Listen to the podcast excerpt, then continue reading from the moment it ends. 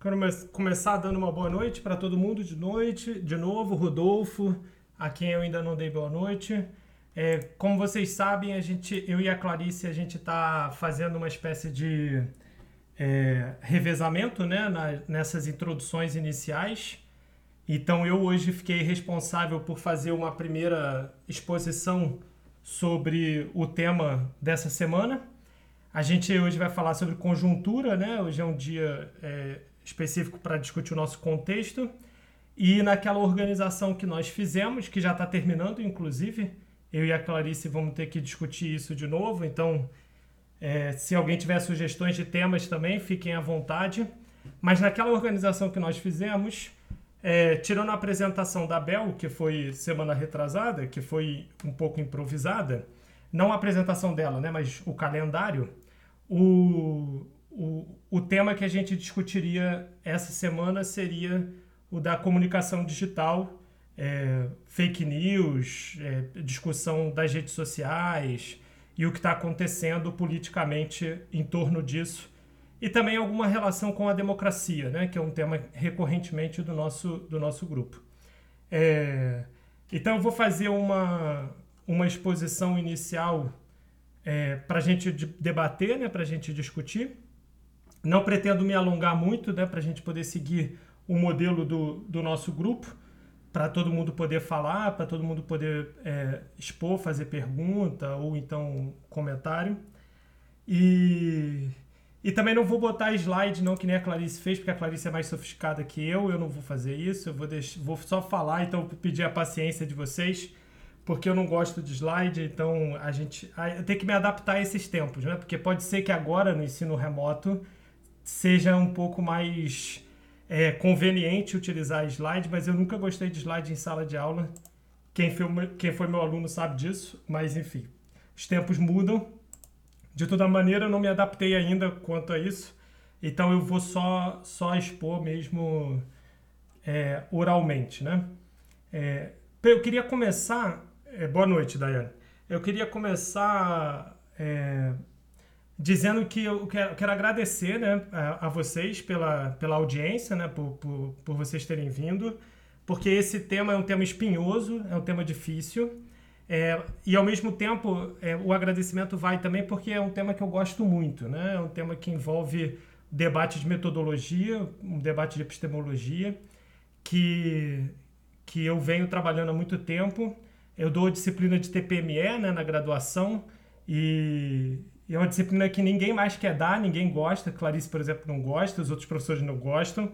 Só eu gosto de TPME, justamente porque é um debate que envolve é, talvez uma dificuldade é, que vai ficar clara hoje, eu acho, na, na exposição, é, que, que seja difícil de superar, né? Talvez não seja uma coisa possível de ser superada e aí isso incomoda, é uma coisa que incomoda bem.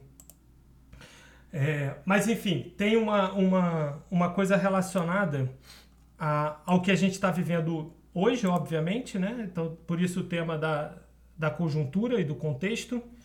É, não sei se vocês estão acompanhando, mas está tendo um, um, inquérito no Supremo Tribunal Federal é, sobre justamente fake news que está pegando fogo, vamos dizer assim, no Brasil, né? O, talvez o principal fato político atual no, no na, na, nossa conjuntura política, tirando o coronavírus, óbvio, né? Deixando o coronavírus de lado, é, esse inquérito do STF talvez seja a coisa mais importante. Mas não é algo que, que esteja acontecendo agora, né? Se a gente voltar um pouco, a gente vai ver que o tema da fake news ele está crescente como preocupação essa questão da relação com as redes é, sociais, o Facebook, o Twitter, é, um pouco antes, já na, na, eleição do Bolsonaro, como todo mundo sabe, antes na eleição do Trump, antes ainda na escolha do Brexit na Inglaterra, Reino Unido, para ser mais específico. É, ou seja, a gente está vivendo um, um crescente é, debate em torno de qual é o papel Boa noite, Mariana. Qual é o papel da verdade na democracia né? e na, na política? E isso é mais ou menos o que eu pretendia que a gente discutisse hoje, expusesse um pouco isso, é, porque talvez esse seja um dos grandes temas do Brasil contemporâneo, dado que a gente tem, como eu vou mostrar, é, uma série de dificuldades associadas a isso. Então, é, para fazer uma breve introdução sobre essa, sobre essa temática, é, eu quero começar é, comentando que esse, esse inquérito do STF que eu mencionei, né, como gatilho inicial, ele, ele é uma forma de tratar o tema de uma maneira jurídica, o que talvez não seja a melhor maneira de se resolver um assunto que, que trata sobre a verdade, né? Porque a lei não pode propriamente definir o que é a verdade. É, então é óbvio que é claro, assim, você tem outros problemas que são relacionados a esse do tipo financiamento de campanha, que pode ter tido irregularidades, tudo indica que houve, pode ter outros temas relacionados à difamação, a, a, a problemas de uso de imagem, mas o tema da verdade em si ele não é propriamente jurídico, né? ele é um tema muito mais político e, e epistemológico, como eu disse, né? ou seja, do campo do conhecimento, do que propriamente algo que você possa resolver num tribunal. É, então, esse não parece ser, por mais que a gente esteja vivendo esse momento de judicialização da política, é, que é um, uma das coisas mais importantes do nosso Brasil contemporâneo também, é, mas essa não parece ser um caminho esse não parece ser um caminho que resolva muito a questão. Ninguém acha que vai resolver o problema fake, da fake news fazendo uma lei, por mais que tenha sido proposta uma recentemente. Não sei se vocês acompanharam também, mas que foi extremamente criticada e, e parece que não vai avançar. Mas é, tem CPMI, tem uma, uma série de coisas, CPI, né? No parlamento, tem uma, uma, uma série de movimentos que estão tentando resolver o problema mas que eu já anuncio e já coloco que eu não acho que seja por aí a solução da questão, né? É, e aí eu queria explorar com vocês hoje justamente o que poderia ser as soluções, quais poderiam ser as soluções é, e como é que a gente a gente lida com isso. A princípio, em primeiro lugar, é, a gente pode colocar como é, destacando de que esse não é um problema brasileiro, né? Por mais que o Brasil esteja no centro da discussão, é, porque aqui, por exemplo, o WhatsApp foi muito mais importante que o Facebook, vocês já devem ter ouvido falar sobre isso. O Brasil foi, virou um caso mundial de, de disseminação de mentiras por meio do, do WhatsApp, enquanto no caso dos Estados Unidos o mais utilizado é o Facebook e o Twitter. É, e aí as pessoas já colocam o Brasil como sendo um dos, dos casos mais emblemáticos é, da, das fake news. Mas não é só um problema brasileiro. É, talvez nem sequer é, principalmente brasileiro, né? Porque a gente copia muita coisa de fora. Mas no Brasil a, a coisa está grave, né? O Brasil, é, como eu disse, tem se tornado um exemplo dos piores possíveis com relação a esse assunto. É, as pessoas chamam isso de várias maneiras diferentes. Tem vários termos, mas eu vou juntar tudo hoje, tá, gente? As pessoas fazem várias diferenciações, mas eu acho que elas não são tão, tão importantes assim, tão relevantes. Mas chama de fake news, chama de fatos alternativos. É, se você quiser traduzir fake news, as pessoas traduzem desinformação, notícia falsa. É, tem várias maneiras de, de tratar desse assunto. É, Pós-verdade, é, uma opção de coisa mas que basicamente quer dizer mentira, né? Ou seja, a questão central é a verdade e a mentira no ambiente público, no ambiente é, do debate, é, da, da decisão do que a gente vai fazer como comunidade, como sociedade, né? E, e isso não, não é algo, como eu disse, que será resolvido por uma lei ou por um projeto. Parece que a gente precisa é, ir por um outro caminho, né? Então, é, isso é mais ou menos o, o, que eu, o que eu tinha pensado em termos de introdução. É, e aí eu vou propor a seguinte exposição, né? Eu vou fazer uma primeira parte falando um pouco de como é que é, a gente entende esse. A gente que eu digo, é, os especialistas, as pessoas que estão discutindo isso, é, como é que se entende normalmente qual é o, o problema e qual é a solução para o problema, muito nos termos da democracia liberal, e isso vai ficar importante é, destacar do porquê que é a democracia liberal que entende o problema assim. E depois eu vou fazer uma segunda parte, bem breve, dizendo o que, que eu acho. Aí uma coisa muito da minha avaliação, se vocês me permitirem, é, do porquê que eu acho que a democracia liberal lida errado com o problema e porquê que o diagnóstico está errado e, portanto, se o diagnóstico está errado, o tratamento também está errado do problema. Então, repetindo, primeira parte, democracia liberal, segunda parte, a minha crítica à democracia liberal. Né? É, então, vamos lá rapidinho. Primeira, a, antes de começar propriamente falar da democracia liberal, deixa eu especificar com alguns exemplos, talvez fique mais fácil da gente pensar, do que, que a gente está falando, né? Porque parece estar tá muito abstrato e não é uma coisa abstrata. Na verdade, é uma coisa extremamente concreta o problema da, das notícias falsas né? e do, da desinformação. É, por exemplo, não sei se vocês sabem, eu, de, eu recolhi para falar com vocês hoje algumas estatísticas é, e a gente tem, por exemplo, na CPI que está acontecendo agora, é, desde o ano passado, né, das fake news no Congresso brasileiro, né, é, principalmente na Câmara, que reuniu uma série de relatórios e informações sobre o assunto.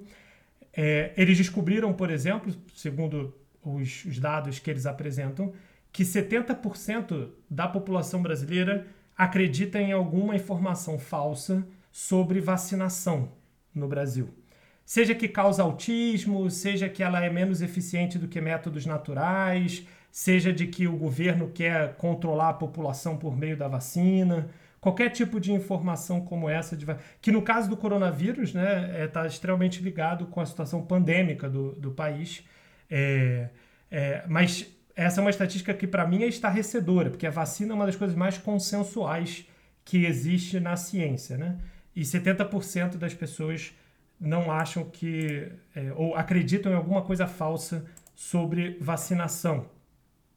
E aí você tem dentro dentro desses 70%, 13% deixaram de tomar vacina ativamente por causa dessa desinformação, por causa de alguma razão que a pessoa acredita de que a vacina faça mal ou qualquer coisa que o valha. É... Você pode pensar assim, não, 13% de brasileiros é pouco, de adultos, né? 13% dos adultos que escolhem tomar a vacina ou não, escolheram não tomar ou não vacinar os filhos. Você pode pensar que esse é um número pequeno, mas na verdade dá 21 milhões de brasileiros é, acima de 16 anos, né? E 21 milhões de pessoas estão indo na contramão da vacinação. Isso não é uma, uma informação qualquer. É... E aí tem, tem, muitos outros exemplos. Vou passar aqui é, alguns. É, o tema, por exemplo, muito importante do aquecimento global: 28% dos brasileiros, quase um terço, 28%, repito, não acreditam no aquecimento global. É, incluindo o nosso ministro, do meio ambiente, o Ricardo Salles, que não acredita. É porque dizer que o aquecimento global é um problema secundário, que é como ele fala, é a mesma coisa que não acreditar, né? Porque se você acredita no aquecimento global, não pode, o aquecimento global não pode ser um problema secundário, dado que o aquecimento global é o problema mais urgente que alguém poderia imaginar. É, então, incluindo o nosso ministro do Meio Ambiente, o Ricardo Salles, e outros 28% da população brasileira. É, é, até é, isso na área de, de ciências exatas, vamos dizer assim, né? Tirando o prosaico que todo mundo fala da, da Terra plana, né? Que é meio cômico, é, é, é aí já está no campo da piada, porque, enfim, a Terra plana, as pessoas não fazem muito mal em acreditarem que a Terra seja plana, etc. Diferente da vacina e do aquecimento global, que pode ter impactos políticos diretos, né? É, mas só para vocês saberem também, não sei se vocês sabem, 7% dos brasileiros acreditam que a Terra é plana. 7% é, é uma coisa bastante inacreditável, assim, né? É, quase 10% das pessoas é, é, muita coisa.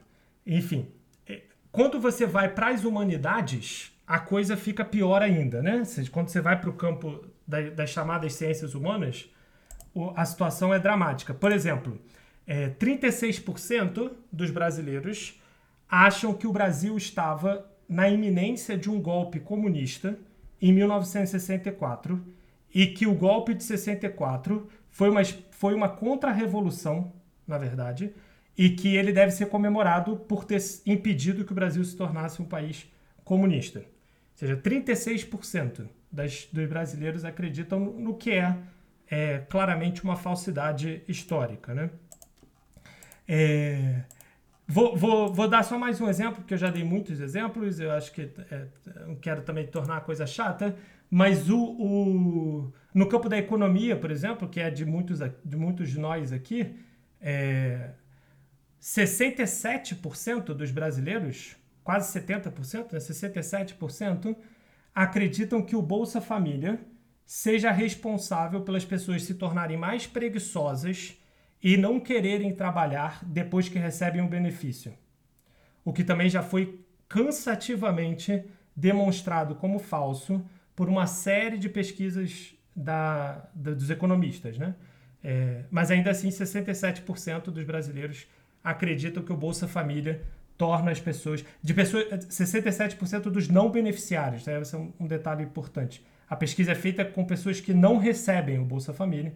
Aí, dos que não recebem o Bolsa Família, 67% acham que ele torna as pessoas mais preguiçosas e menos propensas ao trabalho.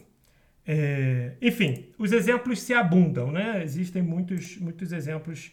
É, e esse é disso que a gente está falando quando a gente está discutindo o, o, esses, essa chamada, essas notícias falsas, né? esses fake news. É, e, e, que tem um campo muito grande do que também eu coloquei como, como título né? da, da, da discussão, de anticientificismo, né? porque vários deles são uma espécie de negação é, da ciência. Muito bem. Vamos ver então como é que normalmente. Esse é o problema, né? Isso, esse é o, o fato estilizado, assim, o que, que é que está acontecendo. Agora eu queria ver com vocês é, como é que normalmente as pessoas entendem isso. Como é que normalmente se discute isso. E é possível que vocês mesmos já tenham discutido nesses termos e aí eu espero que a exposição de hoje ajude a gente talvez a pensar é, um pouco também nessa, nessa própria maneira tradicional de se entender esse problema. Que eu estou chamando da forma da democracia liberal entender, né? É, como é que normalmente se entende? Se entende assim, é, de que a verdade, ou seja, o fato, ele existe, ele está pronto no mundo. E o problema é que as pessoas negam por uma crença ou por alguma opinião esse fato do mundo. Então é como se o fato existisse, a verdade está ali e o problema está nas pessoas, não na verdade. Então o problema é ou ignorância, ou má intenção, ou porque a pessoa foi manipulada, alguma coisa aconteceu na crença ou na opinião da, da, da, desses é, indivíduos que eu mencionei, né? É, que acreditam em alguma coisa falsa, porque é, alguma coisa os impede de combinar a sua opinião com a realidade. Né? É, eu vou chamar isso, que não é um termo que, que seja meu, é, é utilizado na filosofia, na ciência política, em outras, em outras áreas, que é chamado, isso é chamado de teoria da correspondência. Ou seja, você entende que haveria uma correspondência entre o discurso, a opinião e o mundo. Se essa correspondência for verdadeira, ou seja, se o que você está dizendo corresponde ao mundo, tá tudo bem, é verdade, está correto. Se o que você está dizendo não corresponde ao mundo, isso é falso, tem um problema, tem alguma coisa acontecendo aí. Por isso dá o nome de correspondência, né, de teoria da correspondência. Porque tra trataria-se de enxergar se o que está sendo dito corresponde ou não ao mundo, ou seja, ao fato. Né? É, vou dar um exemplo para vocês. O Trump, na campanha de 2015, ele famosamente, ou é, desfamosamente, se essa é para colocar um termo pejorativo, né, tentar colocar de forma pejorativa, mas ele declarou que no atentado às Torres Gêmeas de 11 de setembro, é, haviam, ele tinha visto na televisão, ele, ele disse ter visto na, televisão, na televisão é, árabes comemorando a queda das Torres Gêmeas. É, em bares e, e, boates e na rua, é, no mesmo dia né, da, da queda do, das Torres Gêmeas. E esse, essa afirmação que o Trump é, deu na, na campanha né, presidencial, ela nunca foi. Não tem nenhum vestígio, não tem nenhum vídeo, não tem nenhuma foto, não tem nenhum relato é, dizendo, mostrando né, aquilo que ele disse ter visto na televisão. Se ele viu na televisão, foi filmado, a gente teria alguma, algum registro disso. E ninguém nunca encontrou nenhum registro disso. Ou seja, ele está mentindo, claramente. É, ou seja, não há uma correspondência daquilo que ele está falando com a realidade. É, tem vários exemplos, né? O Trump ele é, é, é, famoso. Ele, por exemplo, ele disse na, na inauguração dele, né, que é como chama a, a diplomação, a posse do presidente nos Estados Unidos, que tinha um milhão e meio de pessoas, para dizer que tinha mais gente do que na posse do Obama. E aí é, é, as pessoas contaram, tem várias estimativas, tem foto, tem várias é, coisas mostrando que tinha muito menos do que isso, que tinha muito menos do que a posse do Obama. Ou seja, do ponto de vista factual, haveria um problema entre o discurso dele e a realidade. Normalmente é, é isso que as pessoas entendem que está acontecendo quando se fala de fake news. Né? Haveria um problema entre o discurso e a realidade haveria um problema de correspondência entre as duas coisas. É... E isso tornaria a questão simples, se fosse dessa maneira, porque trataria-se de resolver é, essa correspondência, né? de fazer com que as pessoas é, é, falassem aquilo que de fato acontece no mundo. O que envolve uma espécie de positivismo, né? envolve uma ideia de que o fato se dá por si mesmo. É... Mas Vamos, vamos usar isso como expressão do nosso pensamento aqui, porque eu acho que ajuda a pensar. Qual é, qual é o problema que as pessoas identificam que, então, que estaria acontecendo nas pessoas, dado que a, questão não é a verdade, né? a verdade está lá no mundo? Qual é o problema que estaria acontecendo nas pessoas para impedi-las que elas pudessem corresponder à sua fala com o verdadeiro? É, duas coisas que eu acho que são essenciais, dois, dois elementos que eu selecionei aqui para conversar com vocês, que eu acho que as pessoas. que eu peguei do, do, do, do que está sendo discutido, né? Do, porque esse debate já está bastante maduro na, na, na academia. É, normalmente as pessoas de, levantam duas coisas e é, elas estão muito associadas a uma espécie de decepção que ocorreu com a internet. E é que entra o nosso, o nosso objeto, né? Que que é a comunicação digital e a internet que eu queria destacar. É... Por quê? Porque no, no, início as pessoas achavam, se vocês voltarem lá atrás, na década de 90, mesmo no início dos anos 2000, as pessoas achavam que a internet seria uma panaceia, assim, ela seria uma coisa que resolveria uma série de problemas, seria utopia na Terra, né? Porque a internet, ela seria uma, um lugar onde você poderia encontrar essas informações e você mesmo fazer essa correspondência com a realidade que você tivesse dúvida. Por exemplo, ah, tenho dúvida de que é, a Terra gira em torno do Sol, sei lá.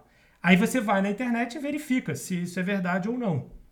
Você poderia, por meio da internet, fazer esse processo de correspondência, porque a internet teria tanta informação que todas as informações necessárias estariam disponíveis. Então as pessoas tinham muito sonho, assim, até bonito de ver. Algumas pessoas até preservam isso até hoje, por mais que isso tenha caído enormemente. Mas no início da internet havia um sonho mesmo de que ela resolveria esse problema da verdade. Mas o que aconteceu não foi isso, né? Como todos sabem, vocês já nasceram, talvez, ou, ou se tornaram adultos no momento em que a coisa já tinha desandado, que é, é, é essa decepção que eu tô, que eu tô chamando a atenção, que é a ideia de que, na verdade, o que aconteceu foi que você passou a ter tanta informação, você passou a ter tanta é, é, coisa sendo produzida e publicada e divulgada na internet que para veja esse é um ponto importante atenção. Para você poder fazer a correspondência que é o que essa teoria imagina que seja a verdade você teria que já saber o que, que corresponde à verdade para poder selecionar o que está o que tá disponível na internet. Percebe o problema? Porque tem tanta informação na internet que você já teria que saber o caminho, você já teria que saber por onde começar para poder fazer essa correspondência com aquilo que você tem dúvida, com aquilo que você deseja ou não saber.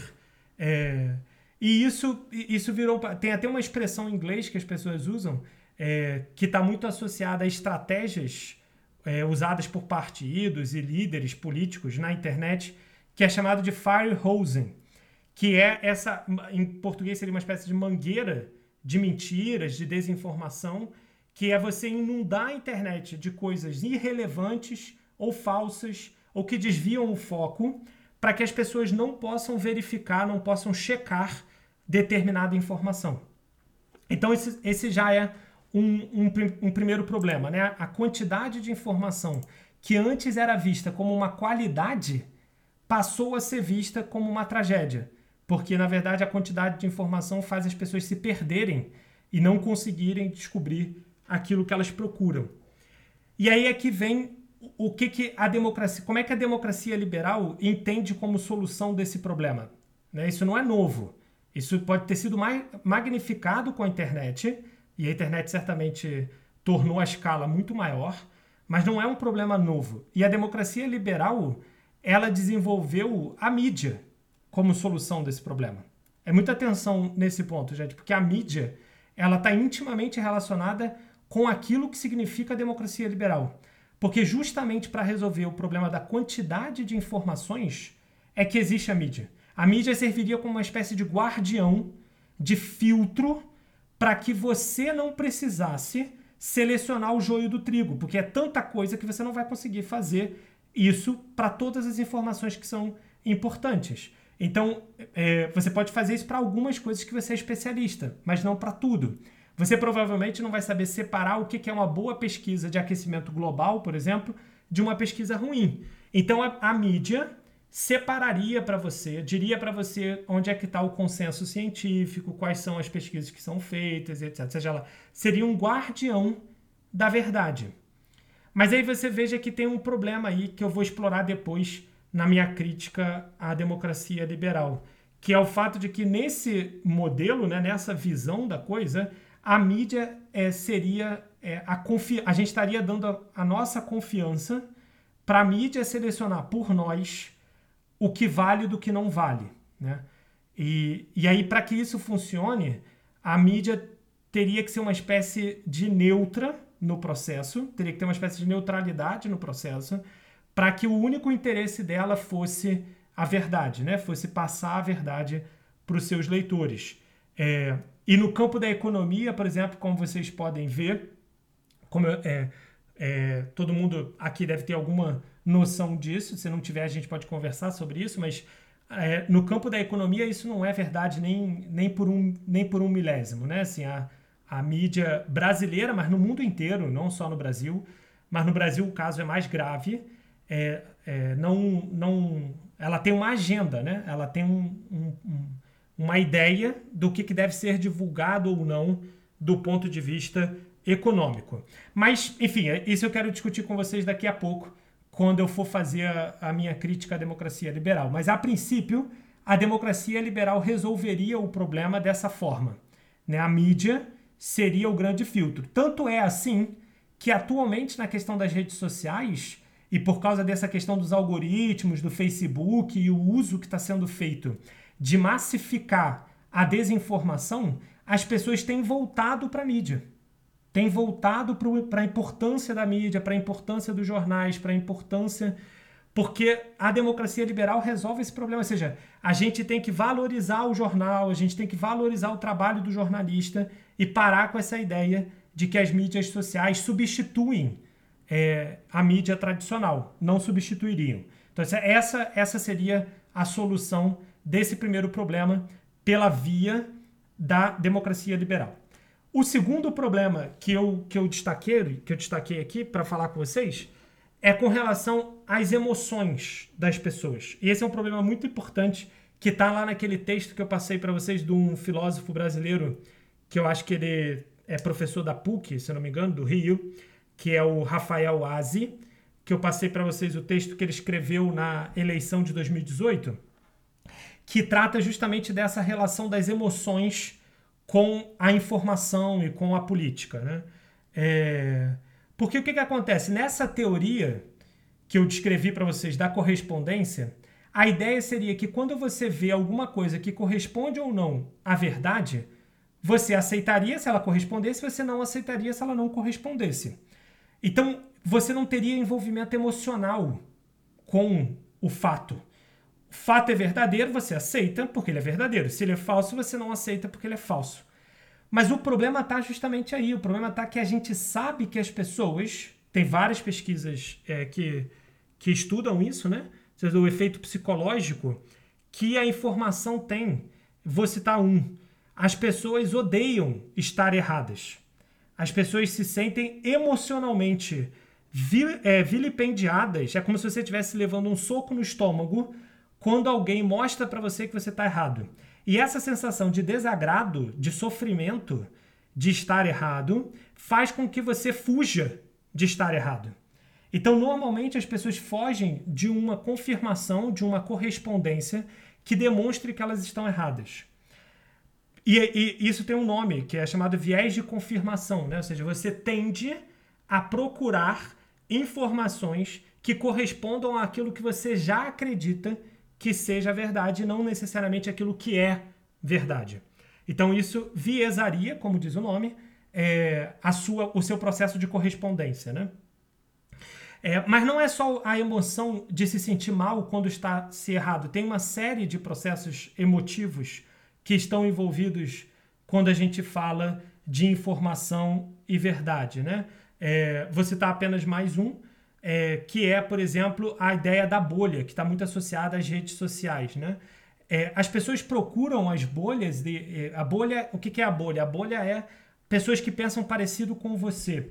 Não é apenas por causa do viés de confirmação e pelo, pelo medo de que alguém comprove que você está errado, mas também pelo fato de você querer ser aceito por pessoas que são parecidas a você. A gente se sente bem, né, emotivamente, quando a gente está no meio dos nossos, dos pares, de pessoas que são iguais, pessoas que são é, mais ou menos na mesma linha que você, e, e isso gera uma certa afabilidade, uma certa. É, é, um certo amor mesmo, né? uma amizade, um, uma certa convivência é, que as pessoas têm encontrado muito nas redes sociais, e aí usa-se essa expressão de tribos, né? de você encontrar a sua tribo. É, e as redes sociais elas magnificaram muito isso que já é um comportamento humano é, já muito documentado de tribalismo, né? De você se sentir bem junto com os seus. É, e aí qual é o problema? Para voltar e fechar. O problema da correspondência é que você não deveria ter esse viés, mas você tem. Então qual é a solução que a democracia liberal dá para isso? Supostamente pela democracia liberal, e vocês vão ver que tem várias pessoas que estão tentando resolver o problema das fake news por esse caminho, você precisaria educar as pessoas para que elas não deixassem os seus, as suas emoções, as suas paixões se envolverem no processo da informação e da verdade. Então você, você te, tentaria fazer uma coisa que é apaziguar, desapaixonar as pessoas no processo da correspondência. E isso é muito utilizado quando se discute, por exemplo, polarização na política. Ou seja, a ah, polarização é uma coisa ruim, porque as pessoas ficam muito envolvidas, muito apaixonadas, muito agressivas, muito emotivas. Então você teria que despolarizar, você teria que des, é, desacelerar, né? É quase como se você quisesse que a política não fosse política, né? Essa é uma despolitização da política, por mais contraditório que isso pareça. Mas é como se a, a democracia liberal, no fundo, ela não quer que as pessoas estejam tão emotivamente envolvidas com o processo político, porque isso é, embaçaria a sua interpretação do mundo, isso embaçaria a sua visão da realidade. É, porque você estaria muito partidário, né? você estaria muito vinculado a uma pré-interpretação das coisas. É, então, a, a, a, solução que a democracia liberal dá para isso é uma espécie de educação civil, uma espécie de educação de cidadania, que seria dizer para você cuidar da sua própria vida, para você olhar para os seus próprios valores e no campo político você tentar ser o menos envolvido possível, o menos é, emotivamente, pessoalmente envolvido com aquilo, o menos partidarizado possível, para que a coisa pudesse correr tranquilamente, com todo mundo entendendo os mesmos termos, todo mundo conseguindo dialogar da mesma forma, etc. Então, a democracia liberal tem essa, essa proposta, é, que vocês já podem perceber que eu sou crítico a ela, que eu estou chamando de despolitização da política, né? É. Então, muito bem. Então, é, só para é, fechar, porque eu queria falar rapidinho do que, que eu vejo como sendo o verdadeiro problema e a verdadeira solução. É, mas só para fechar, a, qual seria o problema na interpretação da democracia liberal? O problema está nas pessoas e não na verdade. E esse problema são dois: muita informação e desinformação, e informação irrelevante, que poderia ser resolvido pela mídia, por um lado, e o segundo, muito envolvimento emotivo das pessoas, que poderia ser resolvido com as pessoas virando uma espécie de robô, né? as pessoas se tornando é, é, um tanto é, desapaixonadas com a política. É assim que a democracia liberal propõe a coisa. E vocês vão ouvir muita, eu acho, pelo menos eu ouvi, muita gente discutindo o tema das fake news nesses termos que eu acho que são termos ruins. Eu queria falar brevemente por que eu acho que são termos ruins. É, pelo seguinte, já tá, eu acho que já está bem indicado, é, até porque eu estou colocando às vezes até em termos pejorativos a, a coisa. É, mas eu queria dizer o seguinte: uma teoria da verdade que eu acho melhor do que essa teoria da verdade por correspondência é a ideia de que a verdade ela envolve um desencobrimento ela envolve uma espécie de demonstração de um todo, mas que a gente nunca consegue demonstrá-lo por completo. Ou seja, a verdade ela é sempre parcial. A verdade ela, ela desencobre sempre um pedaço de um, é, de um corpo. Imagina, por exemplo, uma pessoa deitada numa cama com um cobertor em cima. Você pode entender que a verdade é você estar tá desencobrindo uma parte desse corpo, por exemplo, o pé e a outra pessoa está desencobrindo outra parte desse corpo, por exemplo, a cabeça, e aí você está falando que o pé é o pé, a pessoa está falando que a cabeça é a cabeça, e os dois estão certos, porque os dois estão falando do mesmo corpo, e ainda assim as duas pessoas estão falando coisas diferentes. Isso é uma forma de entender a verdade de maneira diferente da correspondência, porque você nunca teria uma correspondência de um para um. Você nunca teria uma correspondência absoluta. Porque a, a, você entenderia a verdade sempre com um processo é, parcial, é, que não quer dizer que seja relativo. Atenção, porque normalmente quando a gente trata a verdade de uma maneira parcial, as pessoas logo entendem isso como uma coisa de relativismo. De dizer assim, ah, cada um tem a sua própria verdade. Não é isso. Quer dizer simplesmente que a gente não tem acesso à verdade completa. É, e por que, que isso é importante? Porque isso é, nos daria uma percepção, e é isso que eu gostaria de destacar, que é, quando você fala alguma coisa, quando você propõe alguma coisa, seja na internet, seja pessoalmente, seja em qualquer lugar, você na verdade está tendo um processo ativo. E por isso, por isso que essa imagem do desencobrimento, eu acho que ela é boa. Ela não é minha, né? É, você pode voltar até o Heidegger, se você quiser, né? Que é um filósofo muito associado a essa noção de verdade.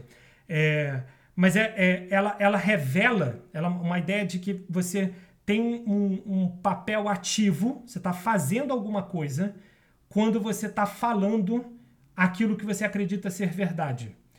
E isso é importante porque se você entende a verdade assim, você perceberia que toda verdade é uma narrativa. As pessoas, quando elas estão falando alguma coisa, elas não estão necessariamente querendo dizer o que elas estão dizendo elas na verdade estão querendo desencobrir, elas estão querendo revelar alguma coisa. Então, por exemplo, eu dou, dou um exemplo. Na época da eleição de 2018, eu ouvi várias vezes algumas pessoas dizendo, e na internet também correu isso em vários lugares, de que o Lula tinha perdido o seu dedo voluntariamente porque ele queria ganhar o benefício por um acidente de trabalho. Talvez vocês tenham ouvido isso, isso correu vários lugares. Tá, tá. E aí eu ficava pensando assim: será que a pessoa de fato acredita nisso que ela está falando?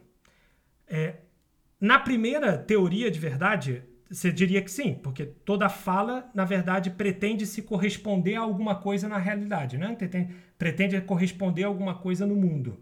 Aí, no caso, na história do Lula. Mas eu não acho que isso seja assim. Eu acho que quando a pessoa está falando isso, ela não está interessada em, de fato, é, saber que o Lula queria ou não queria o benefício trabalhista. Na verdade, o que ela está tentando dizer é que tem pessoas oportunistas no mundo e que tem muita gente querendo se dar bem no trabalho. E ela está querendo revelar, ela está querendo expressar isso, mas ela expressa isso de uma maneira preconceituosa, antipetista, o que for.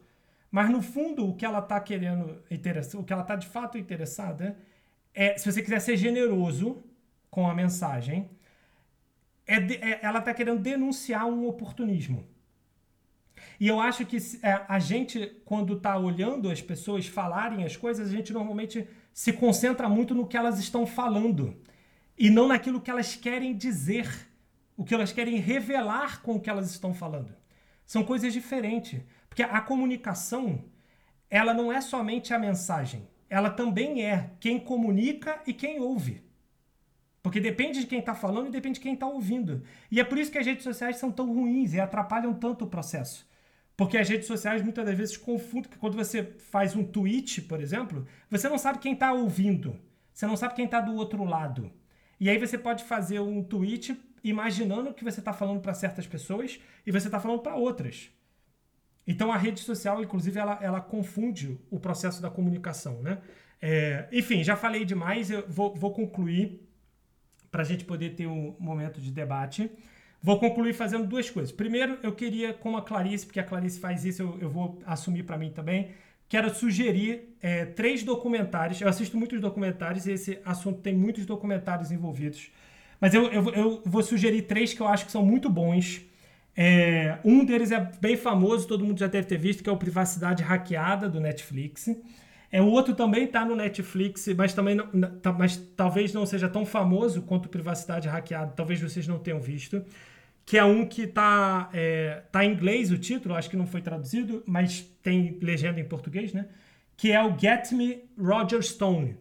É, Roger Stone é um, um político americano que se especializou nessas estratégias da direita de manipular as, as emoções. Porque veja, gente, esse problema do viés e das emoções na comunicação que eu estava fazendo referência, é, ele é muito conhecido e muito utilizado pela direita.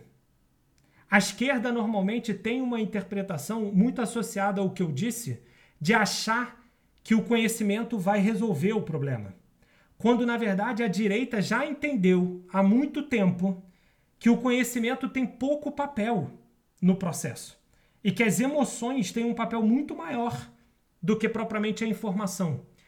E aí esse cara do documentário, Roger Stone, ele começou a fazer isso muito antes do, de um outro muito mais famoso, que é o Steve Bannon, que é do terceiro documentário que eu queria sugerir para vocês. Esse é mais difícil, mas tem num, é, num serviço de streaming brasileiro é, chamado Tamanduá. Tamanduá é o nome do serviço de streaming, não o nome do filme. O nome do filme chama-se Driblando a Democracia, que é um filme sobre Steve Bannon é, e essa direita americana que utiliza as emoções para manipular os eleitores. É, seja pelas redes sociais, pelo algoritmo, pela publicidade, tem uma série de estratégias para isso.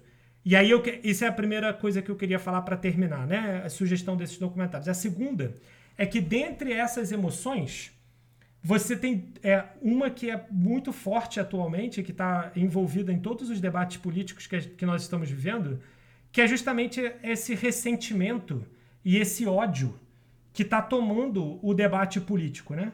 É, e aí você poderia imaginar que para combater o ressentimento e o ódio, lá naquela primeira teoria que eu falei da democracia liberal, você teria que é, fazer desaparecer o ressentimento e o ódio, porque ele estaria confundindo, polarizando o debate político.